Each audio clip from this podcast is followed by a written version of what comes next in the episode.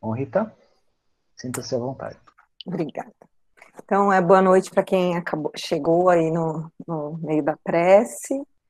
É, vamos é, relembrar um pouquinho que é, a gente, onde a Ju, a Ju tá espantada com o meu cabelo, onde a gente parou a semana passada. Nós paramos é, naquela parte onde os apóstolos tinham recebido é, as notícias né, da, da prisão e, e, da condenação é, de Estevão, e aí tinha acontecido aquela divergência de opiniões entre os apóstolos, é, que, e, e a, gente pediu para que vocês né, se atentassem a isso, porque isso é uma informação importante no, no, no decorrer da, dessa obra, a gente vai perceber que essas divergências elas terão um peso muito ma é, maior no decorrer da obra, e aí, lembrando que este, é, o Simão Pedro havia feito um convite para Gamaliel, através, quem foi o, né, o mensageiro foi João Evangelista,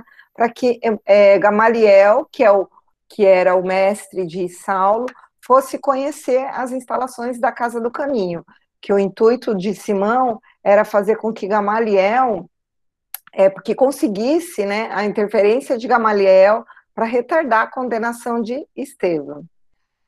E aí Gamaliel chega na casa do caminho, é recebido é pelo Simão Pedro, e aí Simão começa a fazer todas as apresentações de como estão a casa, de como que é a casa, de, né, como que a casa do caminho funcionava. E aí eu destaquei uma parte aqui na, na do texto que, que Emmanuel fala assim, Chegados à longa enfermaria em que se aglomeravam os mais diversos doentes, o grande rabino de Jerusalém não pôde ocultar a máxima impressão, comovido até as lágrimas com o quadro que se lhe deparava aos olhos espantados. Em leitos acolhedores, viu anciões de cabelos nevados pelos invernos da vida, crianças esquálidas, cujos olhares agradecidos acompanhavam o vulto de Pedro, como se estivessem na presença de um pai não dera ainda dez passos em torno dos móveis singelos e limpos, quando estacou à frente de um velhinho miserável, de miserável aspecto. Imobilizado pela enfermidade que o prostrara, o pobre enfermo pareceu reconhecê-lo igualmente. Então Gamaliel ouve, né, reconhece um amigo, né, um amigo que era um amigo íntimo, que era o Samoneu. Samoneu, exatamente. Então ele fica completamente chocado vendo Samuel lá, porque Samuel estava é, com é, hanseníase, que a gente chama hoje, né? Mas na época era lepra. E os leprosos na época eles eram condenados, eles eram totalmente excluídos da sociedade. Eles não tinham amparo nenhum, muito pelo contrário. Eles tinham, eles eram enviados para um, um lugar chamado Vale dos Leprosos e ficavam lá abandonados à própria sorte.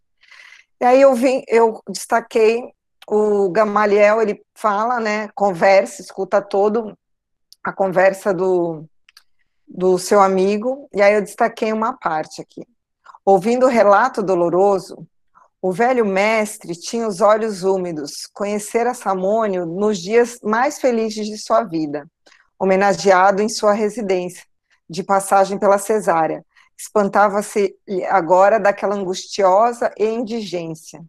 Então, a gente percebe que Gamaliel ficou extremamente chocado, porque é diferente, né, quando a gente se depara com, é, com um caso de um amigo, de uma pessoa muito próxima, diferente de quando a gente é, se, é quando são desconhecidos. Pode falar, Ju.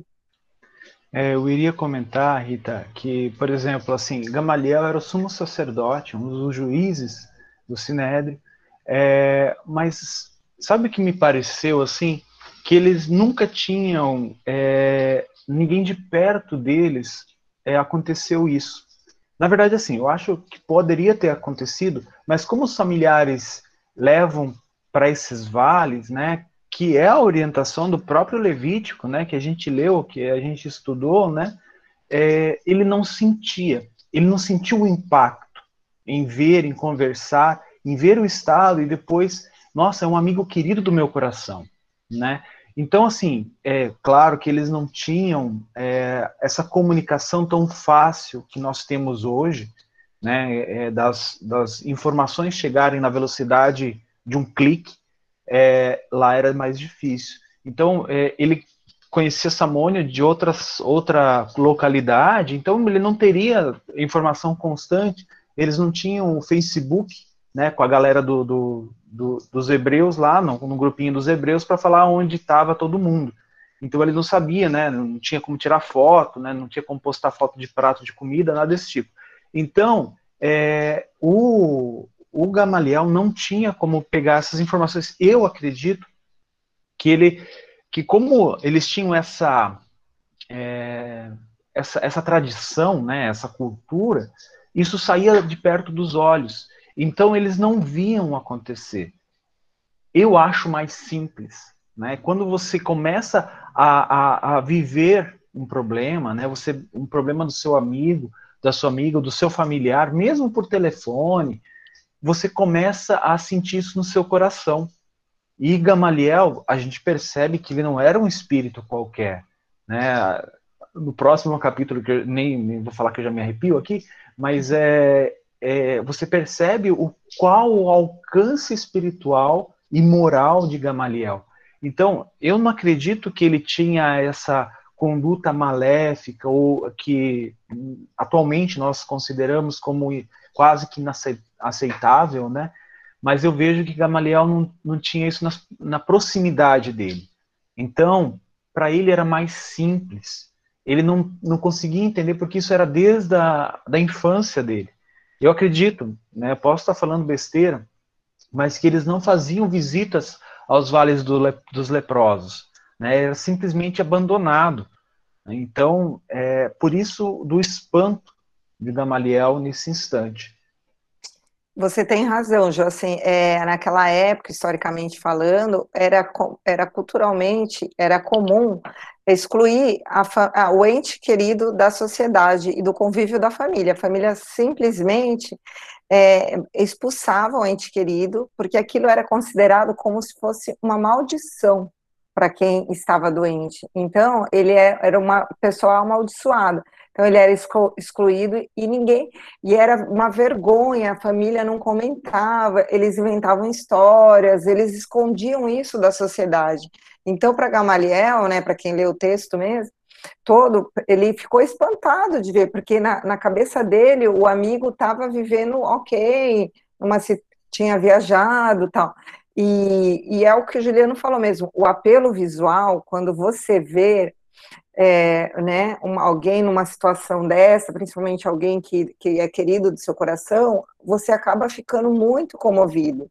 E não tinha mesmo, né? Os primeiros, é, é, vamos dizer assim, as primeiras pessoas que levaram algum tipo de assistência foi Simão Pedro, a própria Maria Madalena, depois que fez todo um trabalho assistencial para né, os leprosos. Você quer falar, Ju?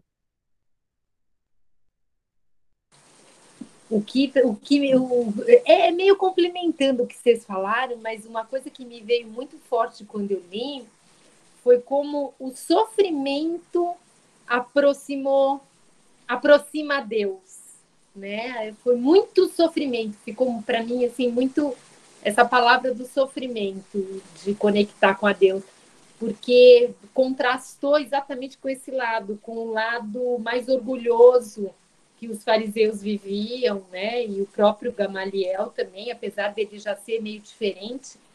E, e veio para mim assim, como a gente no sofrimento a gente percebe que esse lado da gente de orgulho, de controle, cai por terra, né? A gente se diz, ai, se desfaz de tudo disso. Foi isso, mas é só como um complemento mesmo. É isso mesmo, excelente com, complemento, Ju. Pode falar, Ju. Ju, Ju, Ju. Né? É. é, vocês falando aqui, eu, eu percebi uma coisa, assim, é, que isso aconteceu lá na, na época de, de Gamaliel, mas a gente tem tantos exemplos hoje, na situação que está o mundo, né, o que nós estamos passando, né, a pandemia, essa questão do Covid-19, muitas pessoas elas não acreditavam nisso, muitas pessoas não se sensibilizavam, muitas pessoas é, não, não pensavam nos outros e também não pensavam muito em si, nos seus familiares, até que acontece algo com alguém muito próximo. Aí ela muda. Né? Eu tenho um exemplo assim é, do meu ortopedista. É, ele não. Quando eu até fiz a consulta com ele, todo máscara, todo paramentado aqui, com gel, álcool gel e tudo, e eu percebi que ele não ligava muito. E ele até comentou: ah, eu não, eu não gosto nem de comentar sobre isso porque eu acho que eu não tenho é, conhecimento suficiente. Mas eu sei que ele não era adepto a essa segurança e tal. E quando, agora, semana passada eu fiquei sabendo que os pais dele foram acometidos é, do Covid e foram para UTI e estão entubados. Então, assim, como ele mudou né? Conversando com ele, ele mudou muito. Mas eu acho que é a mesma questão de, de Gamaliel. É, ok, essa empatia, né? no caso atual, a gente sabe, a gente recebe as informações, mas não temos a moral que Gamaliel tinha para ter essa empatia. Gamaliel viu aqui, na, na, frente dele, e ele já tinha isso dentro dele. Né? Eu, não, não, eu não vejo Gamaliel de uma forma diferente. Eu acredito que Gamaliel é, tinha tanta empatia quanto é, ele pôde ensinar a, a, aos seus discípulos, ou tentou ensinar aos seus discípulos. Então, o que eu percebo assim que Gamaliel, o principal problema, né, vamos dizer assim, era a questão dele não ter essa proximidade. Enquanto nós temos tudo, todas essas informações, né, que chegam até nós e não desenvolvemos a empatia, né? Então, só um complemento da, da análise que me veio na cabeça agora, né? Mas é isso mesmo, né, Ju? Quando a, a dor bate na nossa porta, aí a gente cai realmente na real. É, e aí, então, voltando ao texto, o Samônio, amigo do Gamaliel, começou a, a relatar todo o amparo que ele teve do, do, pelos homens do caminho, toda a assistência que foi dado para ele. E aí, Emmanuel fala assim: o grande rabino estava atônito diante do que ali via e ouvia com a sinceridade que lhe era peculiar, não podia dissimular sua amizade agradecida ao pobre enfermo. Mas, sem os recursos para retirá-lo daquela pobre albergue, via-se na contingência de estender seu reconhecimento a Simão Pedro e aos demais companheiros do ex-pescador de Carfanaum. Então, assim, a gente é só não existia obra social, né? O judaísmo, na época, eles não, a preocupação deles era o controle é, é, do povo, né, por medo, por questões das leis mosaicas, mas eles não tinham preocupações assistenciais nenhuma. E aí, Emmanuel continua. Só agora reconhecer que o judaísmo não havia cogitado desse pouso de amor. Encontrar ali o amigo leproso, desejou sinceramente ampará-lo. Mas como? Pela primeira vez pensou na dolorosa eventualidade de enviar um ente amado aos vales dos imundos, porque na cabeça deles não era possível acontecer isso com uma pessoa de poder aquisitivo, né, que a maioria dos fariseus eles eram muito ricos, pessoas que frequentavam sinédrio, nenhuma, imagina, aquela, isso daí é coisa de gente humilde, de gente pobre, né? E aí ele começou a falar, se aconteceu com meu amigo, pode acontecer com qualquer, né, ente amigo ele que aconselhara é, esse recurso a tanta gente ali estava considerando agora a situação do amigo querido. Então ele tinha é, aconselhado ah, né, para tanta gente esse, usar esse recurso mesmo de, né, de se livrar da pessoa, e ali agora, quando o, calo né, é, apertou, ele começou a refletir. Pode falar, Gil. É, a, nessa primeira parte que você leu, é, eu acho importante destacar que ele olhou já diferente para a questão de Simão Pedro e da Casa do Caminho.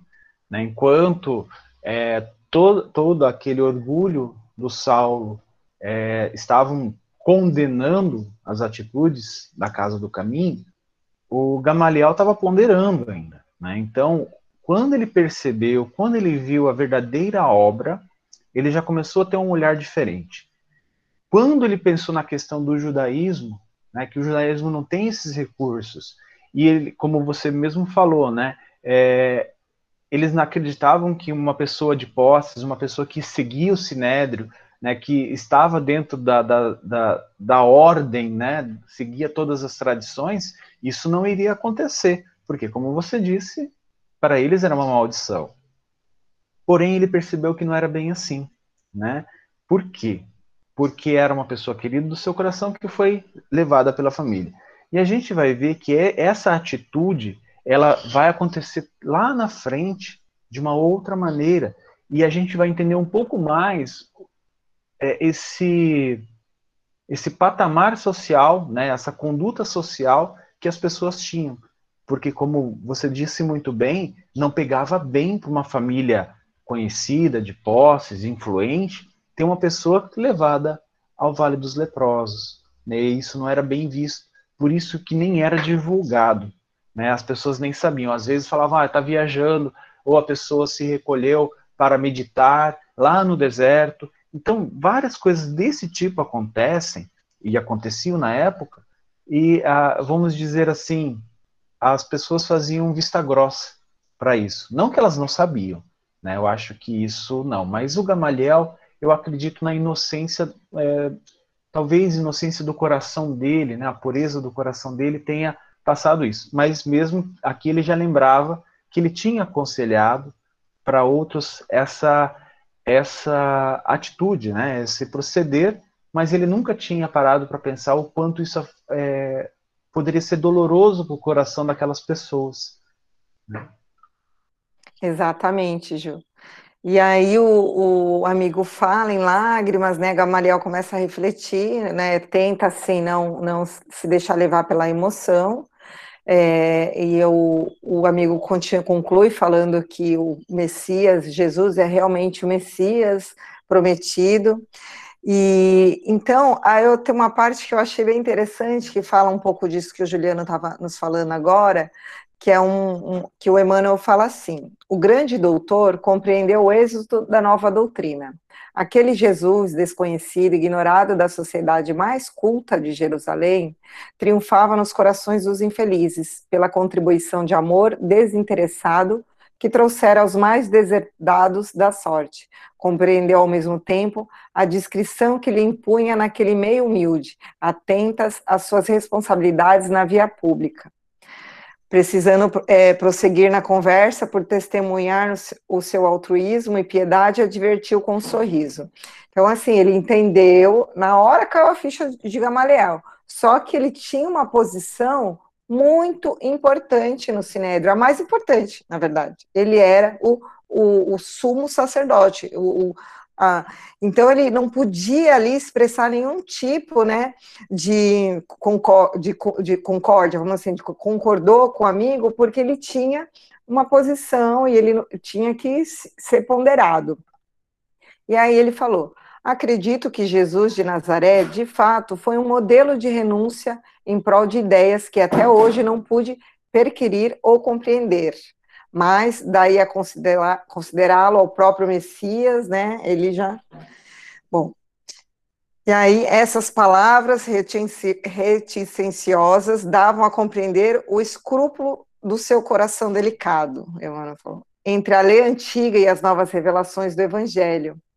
Simão Pedro assim o entendeu e debalde procurava um meio para desviar as palestras no outro rumo. Simão percebeu que ele tá, que ele tinha já compreendido, mas que ele não estava já meio desconfortável por conta da posição social que ele tinha. E começou a tentar, né? Mas o próprio Samônio, porém, com, como tutelado do mestre, foi em auxílio do apóstolo Redarguino, a Gamaliel com observações ponderadas e justas. Se eu estivesse com saúde, plenamente identificado com a família e no gozo dos bens que conquistei com esforço e trabalho, talvez duvidasse também dessa realidade confortadora.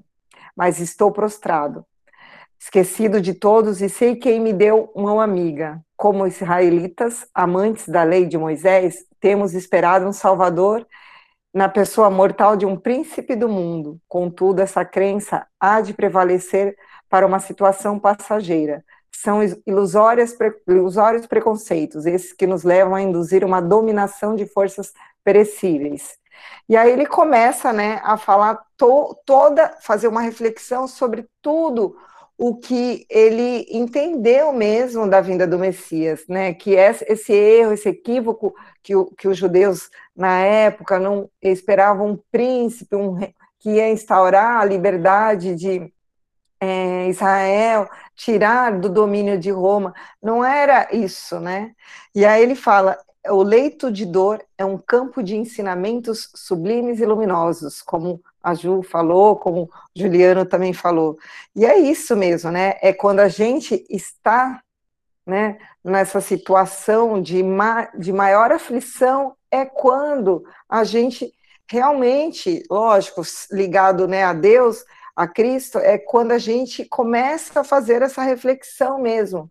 E se tivermos sabedoria igual Samônio, a gente aprende alguma lição, né? Não se revolta, porque ele em momento nenhum ele fa falou alguma palavra de revolta. Era sempre de agradecimento pelo amparo que ele tinha recebido dos homens do caminho. E aí, nós percebemos também no comentário, né, que, que, que de, do Samônio, a, influencia, a influenciação, pelo que Emmanuel nos traz, a espiritualidade do alto influenciou Samônio para fazer essa exortação maravilhosa que ele fez, justamente porque o Cristo tinha interesses também de convencer Gamaliel né, da, da sua vinda, né, do seu propósito, da sua missão. Esperando o um momento oportuno para tocar né, o coração de Gamaliel, e ele precisava desse choque, né? Ver esse, o trabalho do Cristo é, atuante, né? Não só através de palavras, mas atuante através de um coração querido, através de um amigo. E a semente do Evangelho foi plantada por Samônio nesse momento aí, no coração de Gamaliel. Esse foi o momento que a semente do Evangelho de Jesus, a Boa Nova, foi plantada. E aí, pode falar, Gil. É, Rita, eu acho que você vai falar, né, mas dessa, dessa fala de Samone, inspirada, né, realmente, é, eu acho mais bonito quando ele termina falando assim, ó, na câmara escura do sofrimento, encontrei o Senhor Jesus, para compreendê-lo melhor. Hoje creio que o seu poder dominará as nações, porque é a força do amor triunfando da própria morte. Isso eu achei lindo. Eu acho que quando ele falou isso para Gamaliel, é, Gamaliel entendeu né, que ele aguardava, sim, um senhor de exércitos. Né, e Jesus veio como um senhor é, do amor, né, aquele, aquele exemplo do amor vivo em movimento. Isso achei lindo, que é a colocação de, de. Exatamente, Ju, eu ia falar agora, mas é, tá tudo certo, você já falou. E foi e exatamente assim, a, a, compreensão que ele teve, né? Porque é isso, né? O Cristo ele veio para justamente nos ensinar esse amor fraterno que nós precisamos ter, né? Que a gente precisa olhar para as pessoas com, com, como os nossos irmãos. E esse era o exemplo que ele tinha deixado para os apóstolos, para Simão Pedro, para todos que, que estavam ali na casa do caminho. E, e, esse exemplo não ficou só em palavras, igual era o que acontecia no Sinédrio. O exemplo ficou, foi ativo, um exemplo vivo, né? Todo o trabalho de amor que o Cristo veio nos trazer, esses homens que foram os primeiros cristãos colocaram em ação então, era o evangelho em ação que Gamaliel estava presenciando. E aí, Emmanuel nos fala, um, um, que eu vou ler porque eu achei bem interessante. Ele fala assim: a voz daquele homem marcado de feridas roxas, no seu grave entono, parecia o clarim da verdade saindo de um montão de pó. Então, é aquela hora que a ficha cai, que a verdade chega.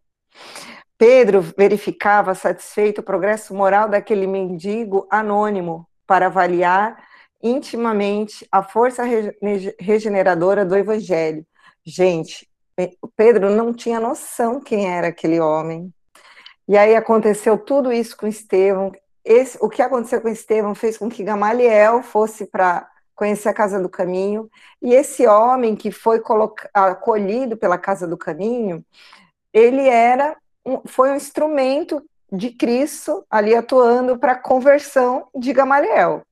E aí a gente lembra quando Estevão foi recolhido também para uma pessoa, né, qualquer, assim, né, sem, pra, e foi levado lá para a casa do caminho. Então a gente percebe que to, no, na nossa vida, como na vida desses personagens, é assim, é, um, é uma teia, né? Tudo estava assim já, meu, escritinho. Óbvio que a gente tem o livre-arbítrio, aí a gente vai desviando, mas se tem coisas, se tem alguém que tem né, uma missão, que era o caso do Gamaliel, tal, do Estevam, as coisas elas vão indo, vão se juntando, os personagens vão se unindo para que eh, o propósito maior, o projeto maior aconteça. E aí, continuando. A Gamaliel, por sua vez, aturdia-se com profundo sentido daqueles conceitos. A pregação do Cristo nos lábios de um doente desamparado tinha um cunho de beleza misteriosa e singular.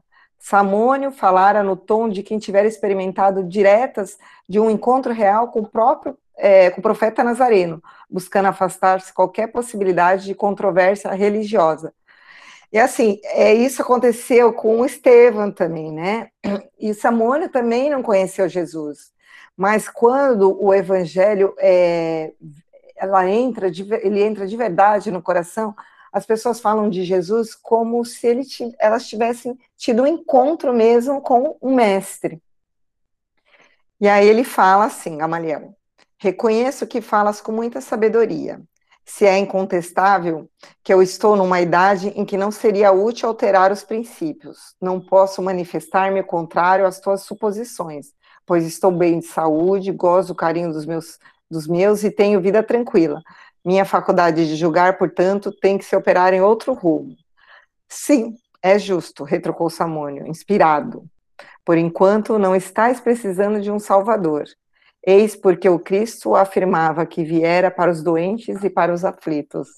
Então, é, aqui, por quê, né? Por é assim, Gamaliel, a gente vai ver lá na frente que realmente ele não tinha questões é, aflitivas assim para expurgar, igual era o caso de Samônio. E, e ele, a gente vai ver, vou ter que dar um spoiler, que ele realmente ele não era um doente da alma, como a gente é e como é, ele era, como era o Samônio, né? Ele já tinha um alcance espiritual, já tinha alcançado um patamar de evolução muito grande. Então, é, tanto que ele compreendeu na hora, né, o, o qual que era a mensagem de Jesus. E aí Emmanuel fala que né, que Emmanuel compreendeu o alcance das palavras do amigo, porém sabia que ele necessitava estudar com prudência o Cristo. Isso eu acho importante, porque a gente estudou é, nosso lar, e assim, lembram dos benfeitores, eles sempre ponderavam, né? Eles não tomavam nenhuma decisão, assim, no calor da emoção, eles não, é, é eles ponderavam, né? Eles eram muito prudentes, e Gamaliel mostra aqui essa personalidade, de ponderação, de reflexão, de, de não ser precipitado, né, de não ser ansioso. E aí Gamaliel se retirou e parabenizou os trabalhadores do caminho pela obra assistencial que fazia ali. E aí Emmanuel nos traz assim: aconselhou a Pedro a não esquecer na Igreja do Caminho todas as práticas, eu estou falando isso porque é, vai ser importante para a gente, exteriores do judaísmo, Seria justo, ao seu ver, que se cuidasse da circuncisão de todos que lhe batessem a porta, para que evitasse as viandas impuras que não olvidassem o templo os seus princípios. Gamaliel sabia que os galileus não seriam isentos de perseguição, ainda mais tratando-se de uma organização iniciada por alguém que fora condenado à morte pelo Sinédrio. Com aqueles conselhos, visava parar os golpes da violência que cedo ou tarde haveriam de chegar. É, essa é uma informação importante porque, né, além do desse Gamaliel ter essas, né, percebeu que as, as perseguições já só, só estavam no começo e uma maneira, né, é, a maioria dos, dos frequentadores de lá eles eram gentios, eram galileus, pessoas que não eram é, judeus, apesar de é, comungarem da, da crença de um único Deus, mas eles não eram é, judeus. Então, é, Gamaliel deu esse toque para que eles não sofressem tanta perseguição do sinédrio. E lá na frente, a gente vai ver também que vai um certo conflito no futuro por conta de circuncisão, de não circuncisão. Então começam as, as, primeiras prisões, né? E os primeiros são Oséias, Samuel e seguido de Simão Pedro. Lembrando que Oséias e Samuel eram os, os, os fariseus, né? Lá, é, que tinham bastante posses, que assistiram à preleção, à defesa de Estevão. Então, Saulo, ele se incomoda com a pacificação e a, e aceitação. Ele chega lá para aprender, né? Simão, João Evangelista, é, Tiago Menor. Só que ele começa a se incomodar com a pacificação, né, de Simão e dos, dos outros apóstolos. E aí, como o Juliano é, já falou no, na outra aula, todos eles, eles, as pessoas olhavam porque naquela época a cultura era, lei mosaica era olho por olho, dente por dente. Então eles olhavam uma pessoa que tinha uma atitude de pacificação como covardia, né? Eles aí e então é, Saulo chegou lá na casa do caminho, fez a prisão de Simão, e aí ele fala: são covardes, né? Vocês aceitam tudo, tal. E Simão responde: enganai-vos quando assim julgais. O discípulo do evangelho é apenas inimigo do mal, e na sua tarefa coloca o amor acima de todos os princípios. Além do mais, não consideremos consideramos que todo julgo com Jesus é leve. Ah, isso deixava né, é, Saulo mais nervoso, com mais sede de vingança, com tudo. De prisão por prisão, de todos os, todos os apóstolos demonstravam resignação e um entendimento incrível. E aí, quando Saulo encontra com Tiago Menor, né? Que Tiago, percebendo aquela movimentação na casa do caminho, lembrando lá que Tiago foi o que não concordou com a exposição, com o exagero, né, aos olhos dele, de Estevão, é, justamente porque ele tinha essa preocupação da, da, da perseguição do Sinédrio. Então, Saulo encontra Tiago ajoelhado. Por que, que essa é, é, Emmanuel colocou ajoelhado para a gente. Para nós que fomos criados na Igreja Católica, a maioria, é comum para a gente ajoelhar para rezar, né? Na, lá na igreja. Mas os judeus, eles só ajoelham diante de Deus, né? Ou diante das escrituras sagradas, né? do Pentateuco. Então, a, o, o, ato de ajoelhar para um judeu é uma coisa muito séria, né? Tanto que eles já tiveram, é, historicamente, vários problemas, condenações, história de Daniel, né, e dos, e dos outros profetas que foram jogados é, na fogueira e não queimaram por Nabucodonosor, justamente porque eles se negaram a ajoelhar, que eles só ajoelham diante das coisas que são de Deus, então, quando Saulo viu Tiago ajoelhado com a Torá, lendo os pergaminhos, né, lendo, ele falou: opa, esse daqui é diferente, né? Esse daqui eu acho que ele é dos meus. E aí Emmanuel fala assim para gente: a atitude de Tiago não traduzia fingimentos, porque era que não é que ele estava simulando, ele, ele, ele acreditava também nas leis mosaicas, como Estevão consagrando ao máximo respeito ao libertador de Israel. Sempre ouvira dizer que seus livros sagrados estavam tocados de virtudes santas. Na expectativa do cárcere, atemorizava-se com um perigo iminente. Não pudera compreender maiormente, como os outros companheiros, o sentido divino e oculto das lições do Evangelho, que era de renúncia, de resignação o sacrifício inspirava-lhe indisfarçáveis temores. Afinal, pensava ele na compreensão par parcial. Aqui Emmanuel deixa muito claro que neste momento da vida, Tiago Menor ainda não compreendia o Cristo na sua totalidade, parcial do Cristo. Quem ficaria para superentender as obras começadas? O mestre espiara na cruz e, naquele instante, os apóstolos de Jerusalém estavam presos. Precisava defender-se com os meios possíveis ao seu alcance. Imaginou recorrer às virtudes sobrenaturais das leis de Moisés, de acordo com as velhas crenças. Genuflexo esperava os verdugos que se, que, que se aproximavam. Pode falar, Ju. É interessante, Rita, porque aqui fica muito claro assim que não era uma atitude fingida de, de Tiago, né? Então assim ele não fez isso para se salvar. Ele não tinha nem noção que o Saulo é, estaria perseguindo a casa do caminho por ser contra as leis mosaicas. Né? Ele achava que Saulo poderia ser mais um perseguidor cruel, assim como o eram aqueles que julgaram o Cristo. Né? Poderia estar passando várias coisas na cabeça. E aqui Emmanuel coloca o porquê que ele poderia, né? porque ele estava buscando as respostas nas leis de Moisés. Por quê? Porque ele tinha sido ensinado que, que, aquela, que aquela Torá ela possuía virtudes é, milagrosas, vamos dizer assim, né? virtudes santas. Então ele, ele se ajoelhou como uma forma de respeito, né, como você disse, e tentou buscar naquele instante de, de prisões, de condenações, algo na lei mosaica. Essa atitude né, do, do Tiago, é, Saulo não compreendeu. Ele entendeu a prática, né, como você disse muito bem, da, do ajoelhar-se.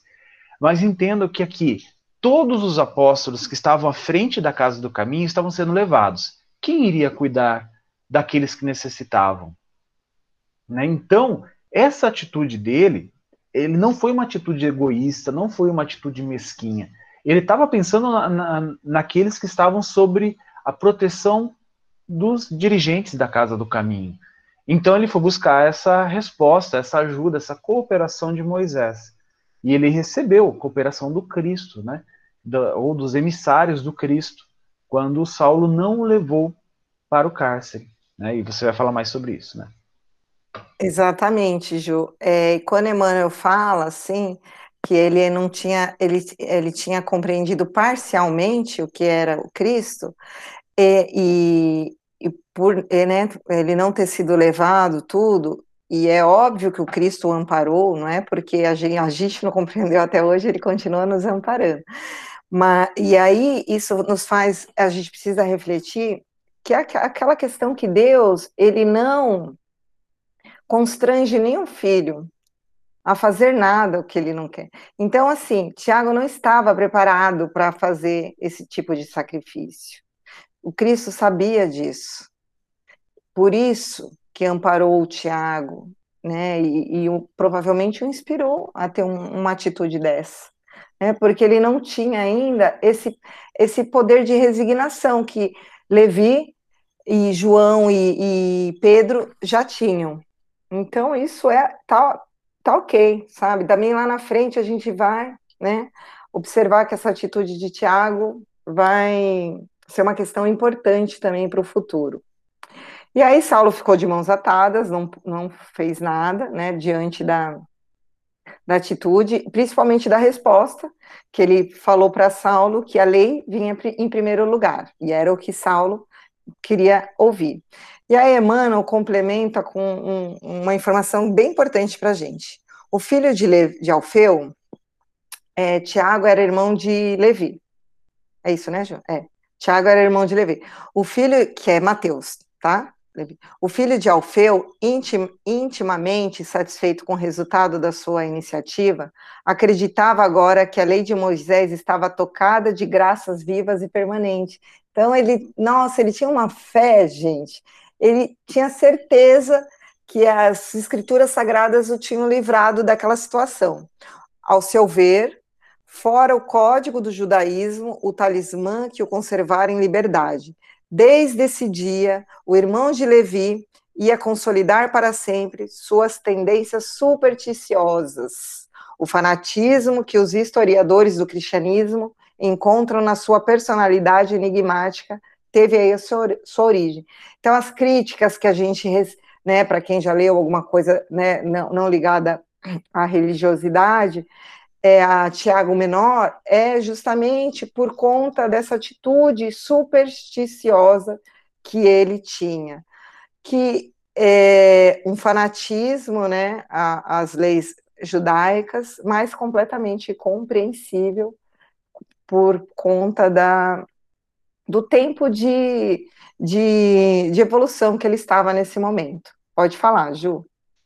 É, e aqui é muito importante essa informação, né? Porque a gente encontra isso em Atos dos Apóstolos, em algumas atitudes, né? Que os, porque todos sabem, né? Os Atos dos Apóstolos é, são aquelas é, atitudes e ações que os apóstolos do Cristo tinham e que foram transcrevidas, né? Transcritas e colocadas no que a gente chama de Bíblia, né? O Novo Testamento. É, então, a gente, com os estudiosos né, da, da, da Bíblia, eles tentam traçar as personalidades. E eles traçam a personalidade de Tiago Menor dessa forma: supersticioso, né, acreditava nessas questões é, que a, a, as escrituras tinham esse poder mágico. Né, então, isso fica bem evidente. E Emmanuel aqui, eu, por isso que esse livro é uma bênção para toda a comunidade espírita e logo, logo, logo mais, né, algum, daqui a um tempo, para a comunidade cristã. Explica essa, essas atitudes que o Tiago Menor tinha e teve, né, e a gente vai ver outras atitudes muito similares a esta no, no transcorrer dessa obra. Então aqui ele explica o porquê que ele teve isso e por que isso se formou dentro dele. Simplesmente porque isso aconteceu nesse instante. Então, essa, uh, o que isso, esse, essa atitude, né, esse acontecimento foi muito importante para moldar a personalidade de Tiago.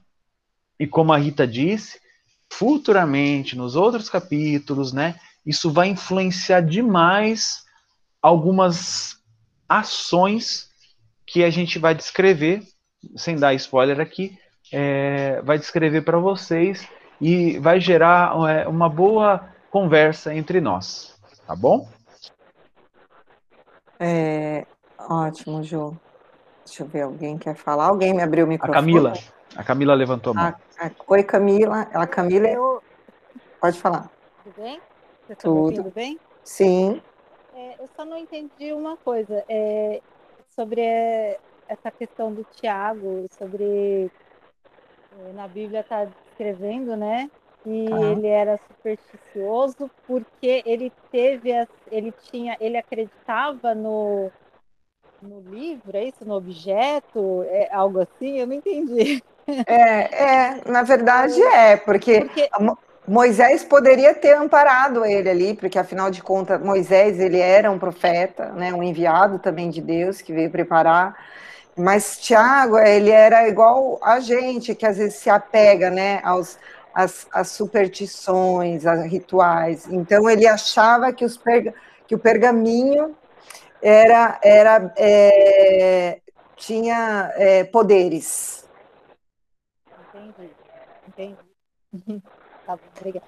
Imagina. Cássia, quer falar?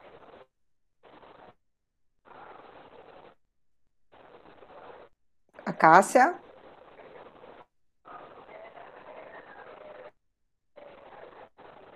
Não? Vou continuar aqui, então. Eu quero falar sim. Ah, pode Não, falar. É que o Ju falou que esse livro, né? Oi, Rita, tá me ouvindo? Agora sim, cá. Ah.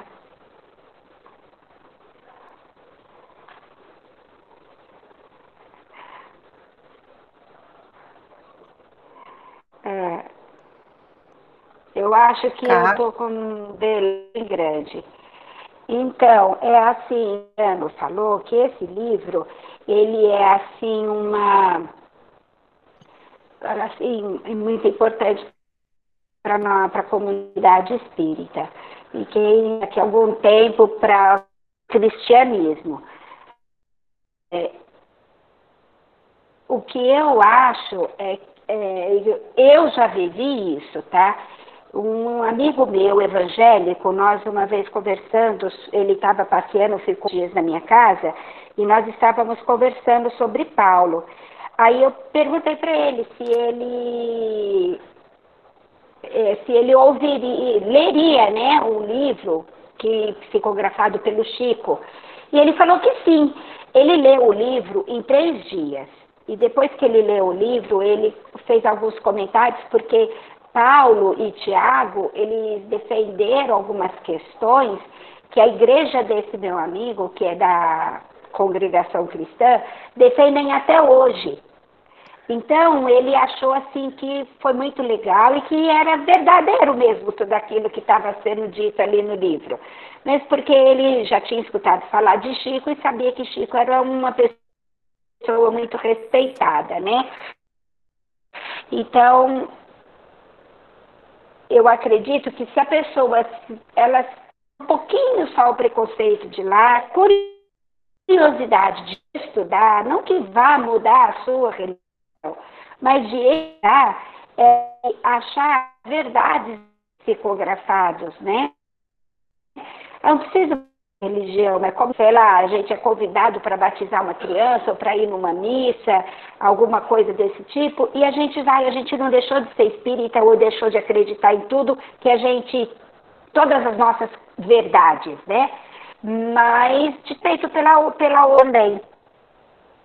Com certeza. Eu acredito que essa, é, essa mudança, digamos assim, ela já está acontecendo. Ela já está acontecendo. Está ah, ficando muito mais, é, em alguns, né, claro, é, libertos do preceito. Mas é isso, o meu delay está bem grande mesmo. Tá bom, Cra, obrigada, mas a gente escutou tudo. E você tem razão, né? Para quem acompanha o Haroldo Dutra, ele tem um trabalho incrível, né, sobre as cartas de Paulo.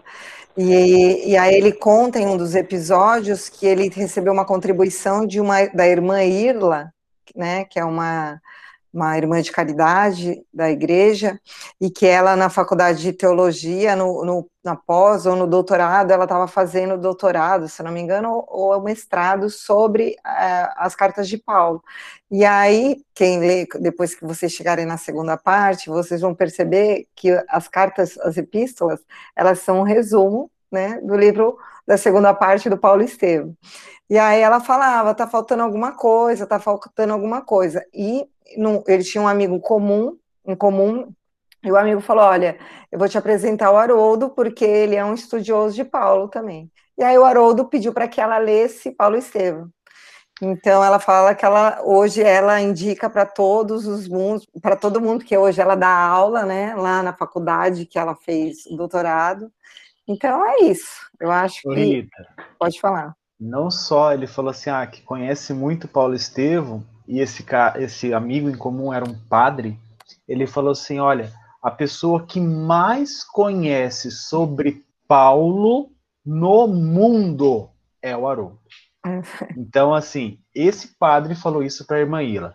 E aí, por isso, como um padre falou isso, aí ela procurou o Haroldo. Ela falou assim: em todo lugar que ela ia, e alguém ela falava do, do Paulo, né? Das cartas de Paulo, todo mundo falava: Você já conhece o Haroldo? Você já procurou o Haroldo? Você é. já falou com o Haroldo? Então, ela falou: eu preciso conhecer esse homem, alguém me apresenta. E apresentaram ele e ela contribuiu muito né, no estudo das cartas do Paulo, de Paulo. É, para quem gosta, foi o que a Cássia falou, de estudar, é, é isso, né? Até o meu cunhado é historiador, né? Tá terminando um doutorado, e o mestrado dele também foi sobre as cartas de Paulo. E eu indiquei para ele ler Paulo Estevam, ele leu, adorou, inclusive confirmou todas as informações históricas que estavam lá, assim, impossível do Chico saber, né? Mas vamos voltar para o livro. É, então, Saulo, né, sai da casa do caminho e aí presencia toda aquela, aquela cenas comoventes das crianças chorosas, chamavam Simão Pedro de pai, porque eram crianças que eram abandonadas à própria sorte. E, e aí também o Samônio, que começa a né, discursar, sendo, falando para Saulo, questionando sobre as execuções das leis né, judaicas, sobre o exercício da caridade que os fariseus dispensavam. E aí Saulo fica bravo, porque quando a gente não tem argumento, a gente usa da violência, e fala para aplicar dez chibatadas, e isso comoveu todo, todo mundo que morava ali na casa do caminho. O próprio Saulo, segundo Emmanuel, fica comovido vendo o desespero das crianças que rodeavam Simão Pedro. Só que ele, né, com aquele jeitão dele, não se deixava uh, se levar pelas emoções. Então, a partir daí, iniciou um grande número de as grandes perseguições, as primeiras perseguições, não foi a grande, né? A grande vai ser mais tarde, perseguições aos, a, e prisões aos cristãos. Humilhações eram executadas, as pessoas eram levadas para serem é, para apanharem, para serem humilhadas em público. Emmanuel relata que houve um grande êxodo, né, que iniciou a partir daí, de pessoas que tinham umas possibilidades financeiras, que era a minoria, né, mas que elas é, eram seguidoras do Cristo, elas começaram a migrar para uma outra região, saindo de Jerusalém com medo né, dessas perseguições. Então, Saulo passou a comandar esse movimento que ele chamava de expurgo de Jerusalém. Tudo com apoio das autoridades, inclusive das autoridades romanas, né, não só das autoridades do Sinédrio, encorajando os prepostos à perseguição do, dos seguidores dos Messias. Então, do Messias. Então, começou um, um, um, as perseguições, né, as prisões, e ele encorajava todo mundo a perseguir a toda e qualquer pessoa, independente de ser criança, é, é, homem ou mulher, a quem seguia Jesus. Pode falar, Ju. É isso é muito interessante, Rita, e muito importante também, porque as pessoas, assim, como você falou, nem todos tinham posses, e muitos tinham pequenas posses, venderam tudo e tiveram que sair é, realmente como um êxodo de Jerusalém, né? Aquela coisa de anoitecer e não amanhecer, sair na madrugada para não ser é, interrogado pelos guardas, né? E essa questão a gente já falou sobre isso, que os romanos eles apoiavam é, essa, essas atitudes de, de Paulo para que eles, assim, porque para eles era muito cômodo eles já tinham negociado, eles já tinham acertos com todos os juízes do Sinédrio, já estava tudo sob controle. Aquela região não apresentava grandes problemas para Roma. Então, se uma outra religião, né, que estivesse surgindo, isso na cabeça deles, porque a, até aqui a gente entende que o, a Casa do Caminho ela ainda estava vinculada ao judaísmo, só com complemento das, das, da, das, da mensagem do Cristo, do, do Evangelho. Então, o que a gente entende aqui é que os romanos não queriam que uma nova religião surgisse. Por quê?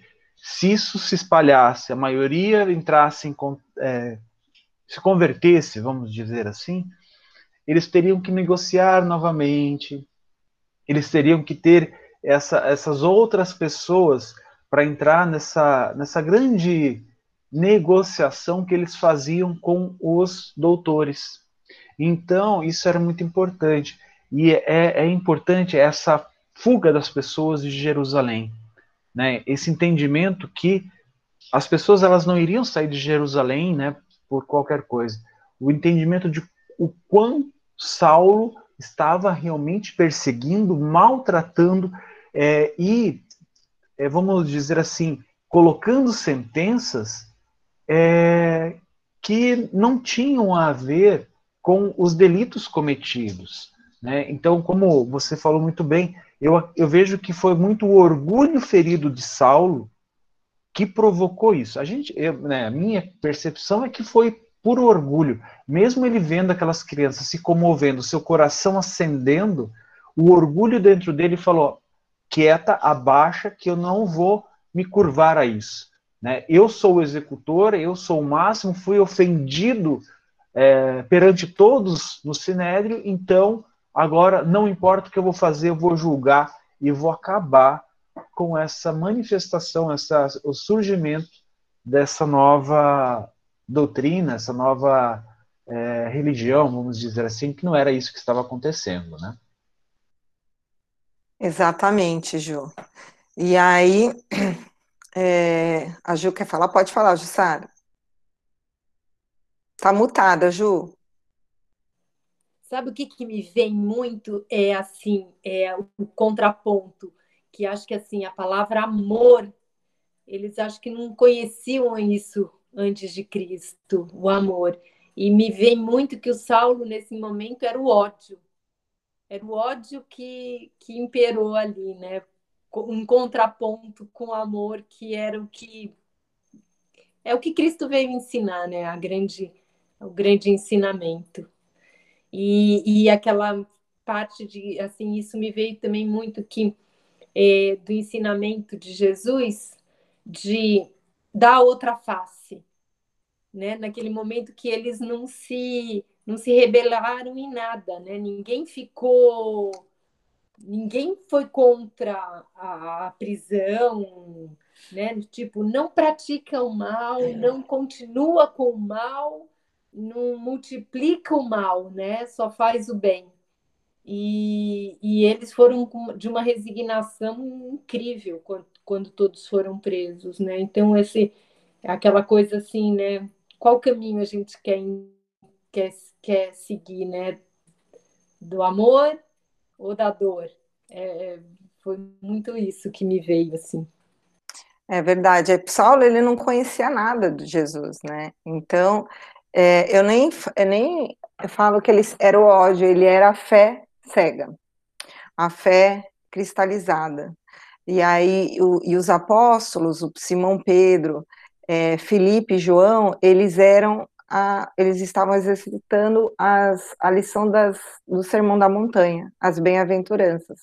Bem-aventurados os que são mansos e pacíficos. É, bem-aventurados humildes. É, eu imagino que todos esses ensinamentos, né, essa convivência que eles tiveram com Jesus, tudo isso é, vinha é, na mente deles e no coração nesse momento, né? E o próprio exemplo, né? Eles viram Cristo ser condenado, ser assassinado e não esboçar nenhum tipo de reação de, de ódio, nenhum tipo de, de contrariedade, só aceitação, amor e resignação. Pode falar, Ju. É, a Jussara falou é, de escolher esse caminho, né, entre o amor e a dor quando ela falou isso, mexeu com o meu, meu íntimo, né? Porque quem assistiu algumas palestras do Haroldo falando sobre Paulo e Estevão, né?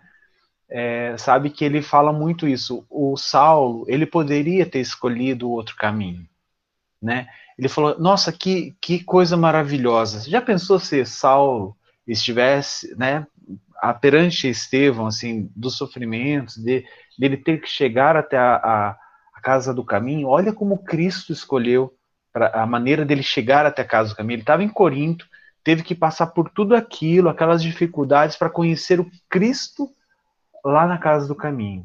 Saulo teve a oportunidade de conhecer o Cristo através do discurso de Estevão, interiorizar isso. E já pensou se ele tivesse falado: "Nossa, olha que legal, né? Eu vou abrir meu coração para entender um pouco mais, compreender um pouco mais ele estaria com um cunhado como Estevão e uma esposa como Abigail, né? Olha o caminho de felicidade que ele teria escolhido. Mas o que que ele fez? Ele escolheu o caminho ditado por seu orgulho, né? Então o caminho de dor. Essa é uma análise que é, o Haroldo fez e eu concordo plenamente e eu acho que a Jussara está super certa quando ela fala assim, é a escolha. É a escolha que Saulo fez ali. Né? Ele escolheu, ele deu ouvidos à sua parte mais orgulhosa, à sua parte mais egoísta, né? na questão do, dos seus sentimentos mais íntimos. E é verdade, e a gente faz isso o tempo todo, né? A gente, eu já vou te dar a palavra, Gil Maria, ah, tá, pode deixar o microfone aberto. A gente é, precisa é, tirar esse mito que a gente só aprende sofrendo. Isso não é verdade né? A gente é, aprende no amor, muito pelo contrário, não é no sofrimento. Mas nós escolhemos o caminho do sofrimento porque estamos é, habituados a isso, né? É, e habituados a sofrer né? E já fizemos muitos a sofrer, mas mesmo no sofrimento, nós sentimos o amor de Cristo, o amor de Deus. Então, nós aprendemos pelo amor e não pelo sofrimento. Agora, o que a gente precisa é exercitar, é abandonar o, o homem velho, o nosso, a nossa vaidade, a nossa arrogância, o nosso ego, e começar a escolher com o coração, né, com os olhos do espírito, e não com esses olhos imediatistas que nós temos, que a gente só quer escolher pensando no nosso bem agora, né, no, no pensando na nossa encarnação, é, na vida da matéria. Não, a gente não faz essa reflexão, a gente não toma as nossas decisões pensando como espírito eterno. Pode falar, Gil Maria. Não, eu só queria dizer que a Jussara falou que eles não conheciam o amor, né?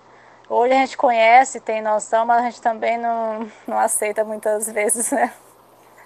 A gente, a gente sempre deixa o ódio, o velho na frente, a raiva vai vencer e a gente sabe do amor, né? Então, assim, é bem isso, né?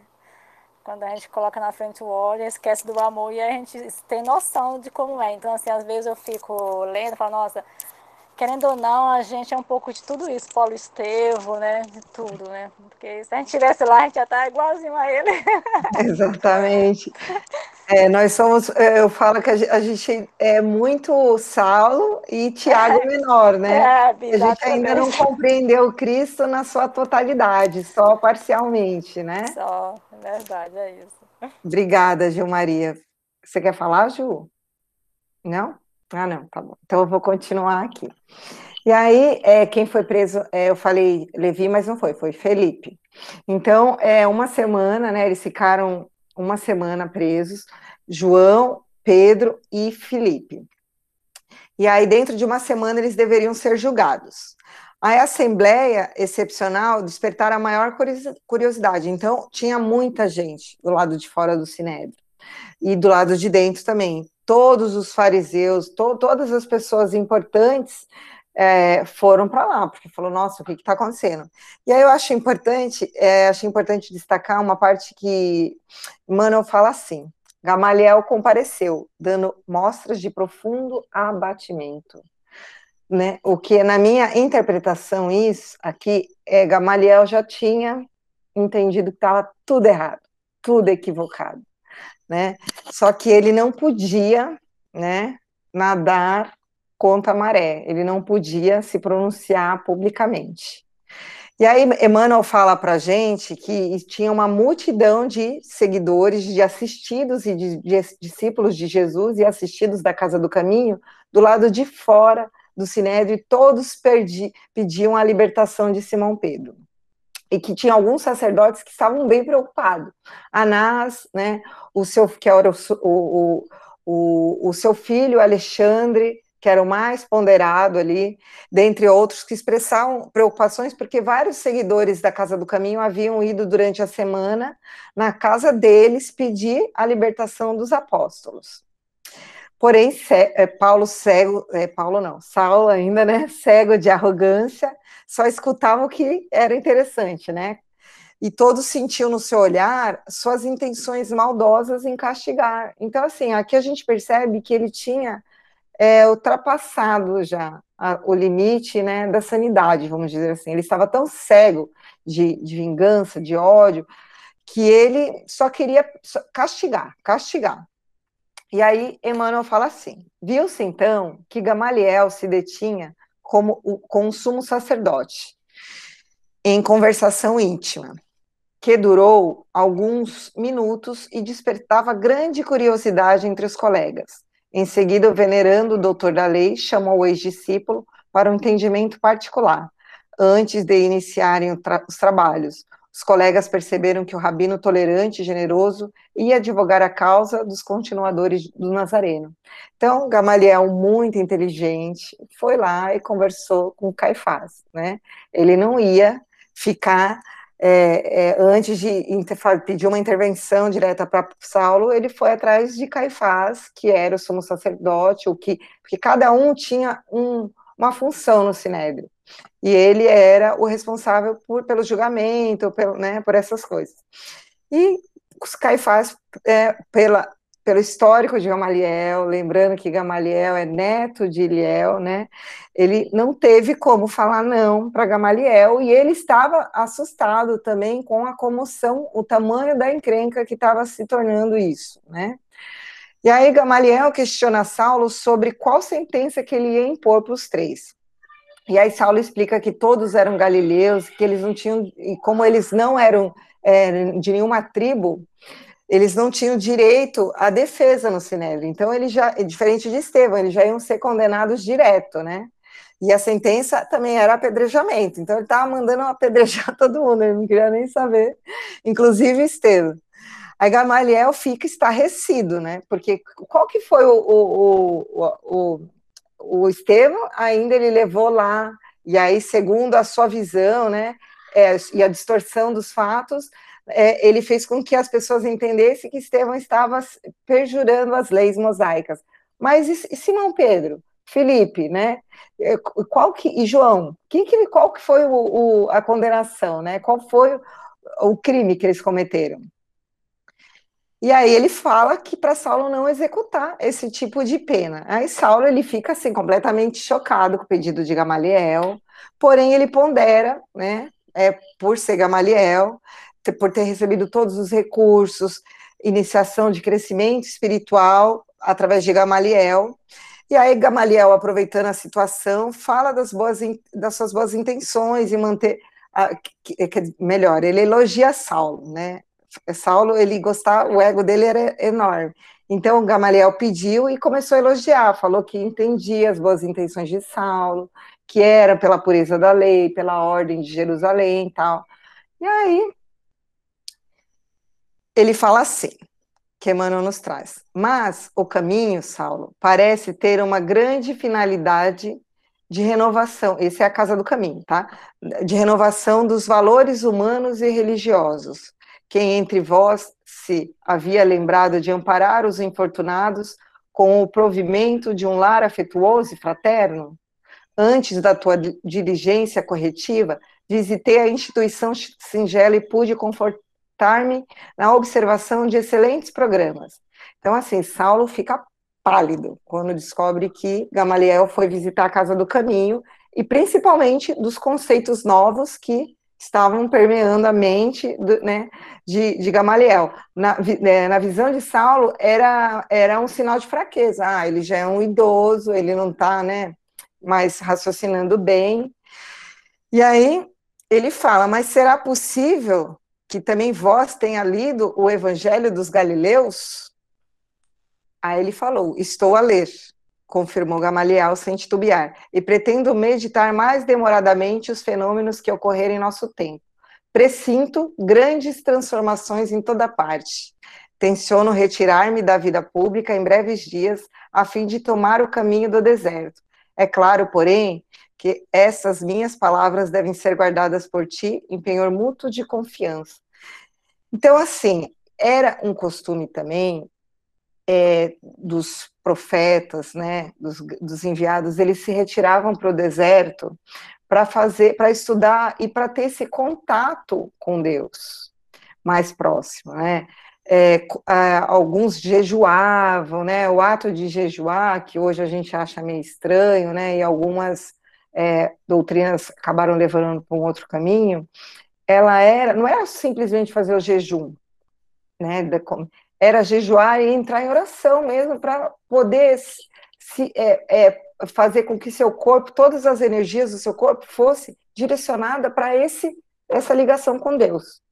E essa era a intenção de Gamaliel, ele estava tão tomado por aquela nova doutrina, por aqueles ensinamentos, e principalmente pelo que ele presenciou na Casa do Caminho, que ele precisava se afastar, né, do cargo público que ele tinha, porque ele sabia, ele não era um homem de conflito, né, ele era um homem de conciliação, então ele ia abrir mão do cargo público dele, mas ele precisava desse tempo para se encontrar.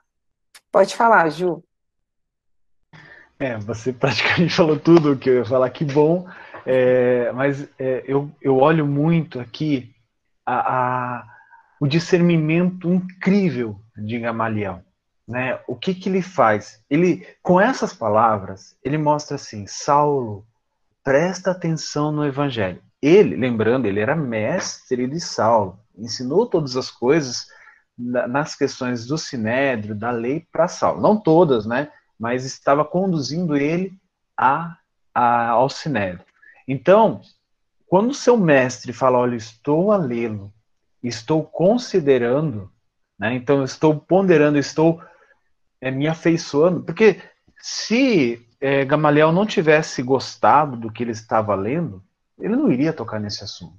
Ele ia tentar uma outra abordagem. Então, olha, ele ele fala isso para Saulo, e claro que Saulo, como o Emmanuel coloca aqui, né, disse admirado. Então, assim, isso despertou algo no Saulo. Peraí, o meu mestre está lendo o Evangelho. E outro ponto que eu acho que Gamaliel foi muito, muito, muito preciso. É, tudo que Saulo queria era aquela vaga no Sinédrio né, a vaga de Gamaliel. Então ele precisava ser indicado por Gamaliel. Ele precisava que Gamaliel se retirasse, se aposentasse. Então, quando o, o Gamaliel fala do Evangelho e também fala que ele está se retirando, olha os olhinhos. O Saulo ficou admirado, mas os olhinhos brilharam. Então, peraí, eu não vou é, jogar tudo em cima do, do Gamaliel que eu penso sobre o Evangelho. Então, os olhinhos brilharam, então ali uh, Gamaliel foi, nossa, é, eu acho que ele foi muito esperto. E outra que você falou é exatamente essa questão dele se retirar para o deserto. É uma coisa importante, né, que nós não temos muito hábito, né, que é o hábito da meditação, a gente tenta fazer isso. Mas ele vai para um local que eles tinham essa essa tradição, estava na cultura, de se retirar para um lugar silencioso, onde não vai ser influenciado pelo celular, pela internet, pelo e-mail tocando, pela moto passando na rua. Não vai ser influenciado por isso. Ele vai estar tá lá, tranquilo, né, ouvindo os próprios pensamentos, prestando atenção nos próprios sentimentos, percebendo as emoções e analisando tudo aquilo que ele lê com o coração aberto e voltado àquilo, focado naquilo. Não vai estar tá lendo um texto, um Paulo e Estevão, um livro maravilhoso, com o celular do lado esperando uh, os, os bip-bip do, dos, dos, grupos de, de WhatsApp. Então, essa questão né, que Gamaliel coloca é muito importante. Sempre que o Cristo também fazia, que ele precisava tomar alguma decisão importante, ele se retirava, entrava em contato com Deus, né? Isso, claro, Cristo sempre estava em contato com Deus, mas ele se interiorizava, entrava em contato com Deus.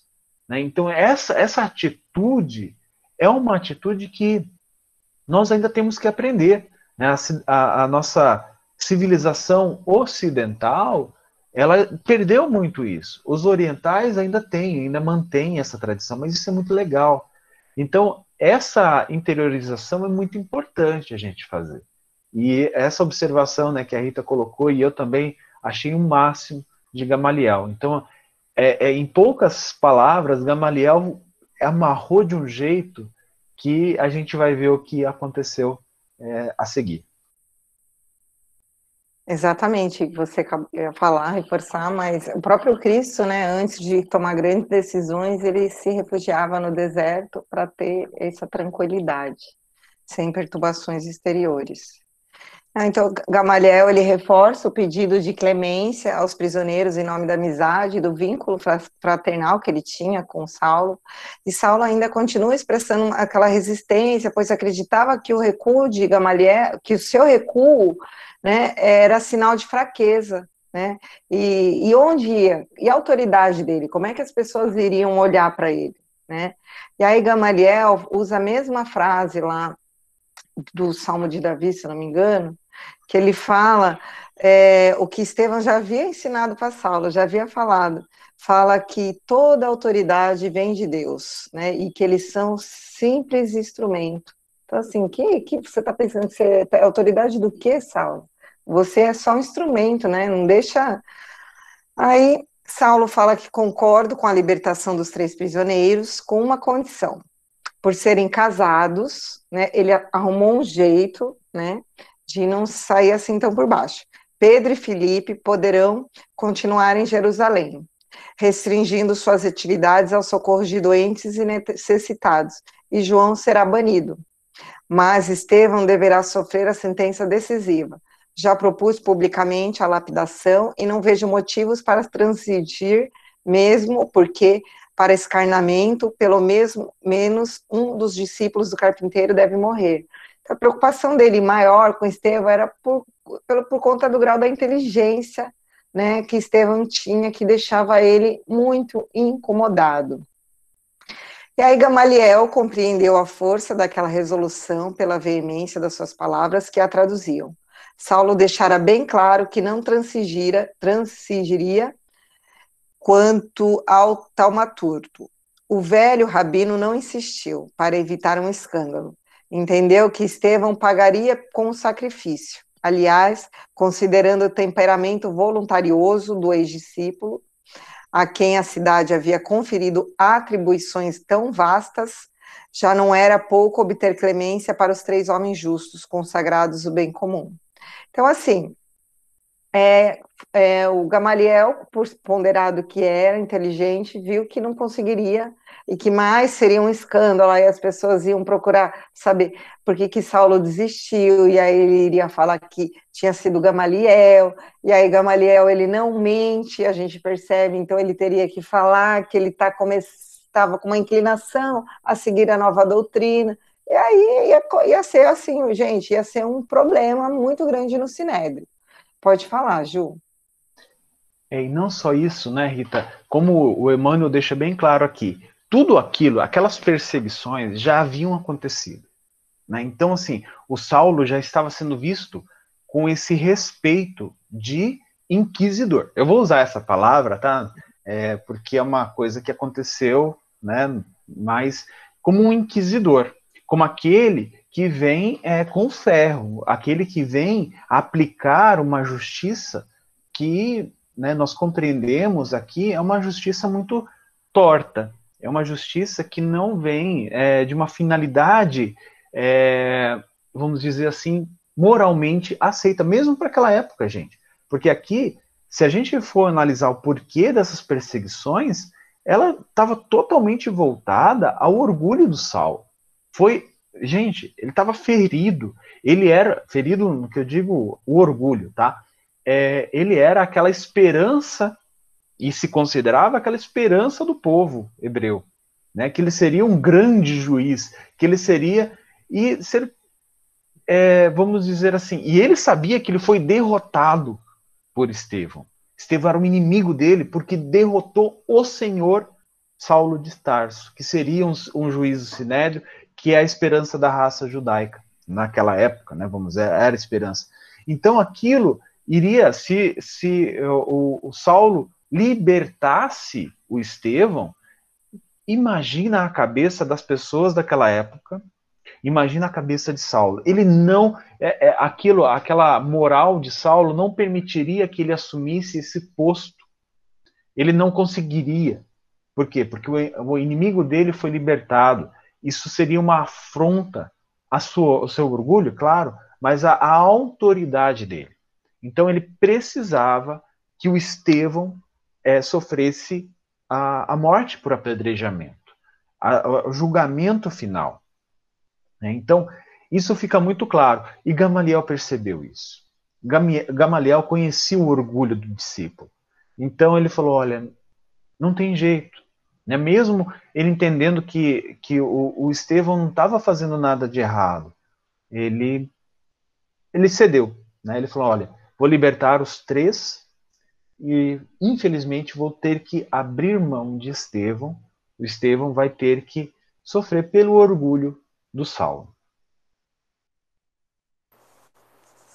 Pode falar, Gil Maria. Ô, Rita, eu queria entender assim, por que ele escolheu João para ser banido? Porque é, como João não era casado, João era o apóstolo mais novo mais jovem. E, na, é, e, Pedro e Felipe, eles tinham obrigações familiares, eles tinham que sustentar, porque a mulher não trabalhava naquela época. Então, eles tinham que sustentar o lar, né, ficar em casa. Então, é, eles permaneceram ali em Jerusalém. Já João, como ele não tinha esposa, família, filhos, ele foi banido de Jerusalém, entendeu? Mas, querendo ou não, isso ajudou lá na frente, que com certeza ele é. levou o evangelho, né?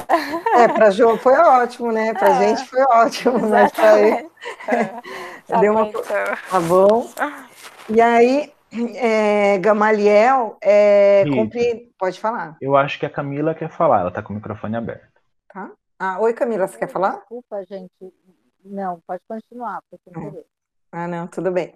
É, e aí, lembrando, né, o que o Ju falou, é, falando do, do, orgulho exacerbado, do ego, da arrogância de Saulo, né, ele, tá, ele deixou-se dominar por todos esses, esses fatores que estavam atrapalhando mesmo a, a sua percepção. Quando a gente está é, quando a gente é dominado por essas paixões, né, que eu até falei na minha palestra na semana passada, elas fazem com que a gente fique cego, né? que a gente não compreenda, que a gente, o nosso poder de, de avaliação, de percepção, de entendimento fica completamente comprometido. Então a gente acaba é, vendo só o que a gente quer, escutando só o que a gente quer ouvir. Né? Então é muito difícil mesmo entrar no coração de uma pessoa que está completamente dominada pela, pelas coisas, é, por, pelas vaidades, por, por essas é, é, por essas questões que a gente sabe que atrasam a evolução do espírito. E realmente, quando você está nesse, nesse é, é, mergulhado nisso, você acaba só conseguindo compreender quando você sofre. Né? Que aí você precisa se desfazer de todas essas dessas coisas para começar a olhar para dentro e ver o que, que você precisa aprender com essa lição toda. Então Gamaliel compreendeu né, a força daquela resolução e, e, aceitou. E aí daí em diante, né, Saulo ele foi lá com a surpresa geral da Assembleia, porque a, a Assembleia esperava pela forma, pela conduta, como Saulo estava conduzindo tudo, que todo mundo ia ser condenado. Né, aí Paulo de Tarso fez a proposta de liberdade de Pedro e Filipe e o banimento de João e reiterava o pedido de apedrejamento de Estevão, que foi considerado o mais perigoso dos elementos da Casa do Caminho. As autoridades do Sinédrio uh, concordaram, ficaram satisfeitas e marcaram, com por unanimidade, o apedrejamento, a condenação de Estevão para a semana seguinte. É a cerimônia que o próprio Saulo deveria presidir, né? Como, como Emmanuel nos traz aqui, a triste cerimônia pública que ele próprio haveria de presidir e que né, quem leu o capítulo que o Juliano vai apresentar semana que vem e não chorou, meu Deus, né, porque a gente sabe aí o desenrolar, né, que o Ju vai trazer para a gente. Inclusive, Ju, eu preparei um negócio, é, três, três slides só, para a sua aula, não, só para mostrar como é que era o, o templo, né, o templo de Salomão 2, porque esse já era o 2, como que era dentro, para a gente entender como é que funcionava, onde, que onde ficava o, o átrio, a, o lugar do holocausto lá, para a gente entender. É isso, eu terminei. Se alguém quiser acrescentar mais alguma coisa, a gente tem quatro minutinhos. Camila levantou a mão, agora pode falar. Agora eu quero. é, na verdade, só conclui assim que é, quando a gente falou sobre as maravilhas, né, de que é essas, esses ensinamentos do Mestre Jesus e de como ele está presente, né, nas nossas vidas, é, porque a gente ouviu, é, leu e aqui agora na, na no estudo aqui, a Rita começou a explicar sobre desenrolar, né? De olha como foi o caminho, que Estevão chegou até a casa do caminho, toda essa trama, né? Essa teia. E isso acontece nas nossas vidas, a gente tem que todo dia perceber essa, esse caminho sendo trilhado na nossa vida. É, hoje eu vejo assim, se eu vou pensar alguns anos atrás, eu nem imaginava, eu tinha muito medo, eu tinha medo de espírito, pelo menos nunca tinha ouvido muito bem falar de espiritismo, eu fugia. E aí, depois, Rita já estava já há muito tempo, né, no caminho. e hoje eu também estou bem a fundo da minha espiritualidade. Também lembrar que foi falado aqui é, sobre a gente não entenda compreensão do que é o amor, mas também a gente não tem compreensão do que é humildade, sabe? Que é sentir humildade, assim, e falar que eu tenho refletido muito sobre isso, sabe? É... Ah, aí sim, só perceber esse essa, essa orquestra da vida, né? Para mim eu vejo como uma orquestra também, assim. E Jesus sendo o regente, Deus sendo regente. Jesus lá também, é, não sei nem como explicar, mas é muito do sentir isso, sabe? Assim, toda vez que a gente acordar, ter esses olhos de ver e ouvidos de ouvir, né? Rita, a Rita sempre fala. é verdade. Gui, fala. Bom, depois eu te falo, deixa quieto. Beijo, gente. Muito obrigada, viu? Foi maravilhoso. Exatamente isso. É, eu acho que a gente tem que, inclusive, eu faço isso, né? Antes de ler, de preparar a aula, de reler, eu sempre peço para que eu ter, para eu ter olhos de ver, porque a gente e a gente é o que mais aprende, né? Quando está preparando essas, essas. Até brinquei com o Ju no começo, falei, Ju, a gente não deve ter aprendido nada quando a gente preparou a palestra, que olha, veio de novo para a gente reestudar Paulo Estevam. E, né, e, mas é isso, a gente tem que é, tentar perceber Deus atuando em nossa vida, que é o tempo todo, né?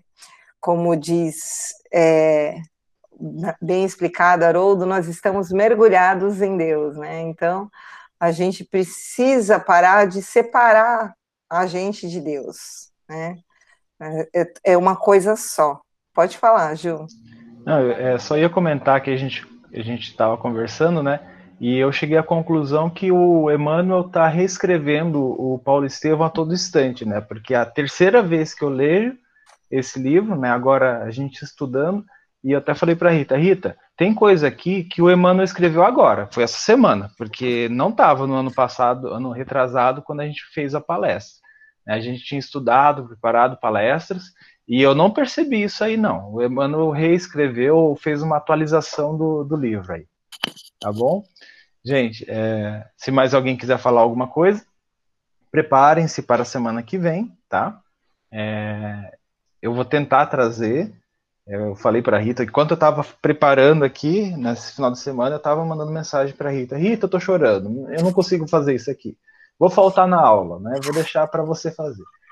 Mas, enfim, né? esperamos que, que cheguemos todo, todos bem e semana que vem a gente estuda o próximo capítulo.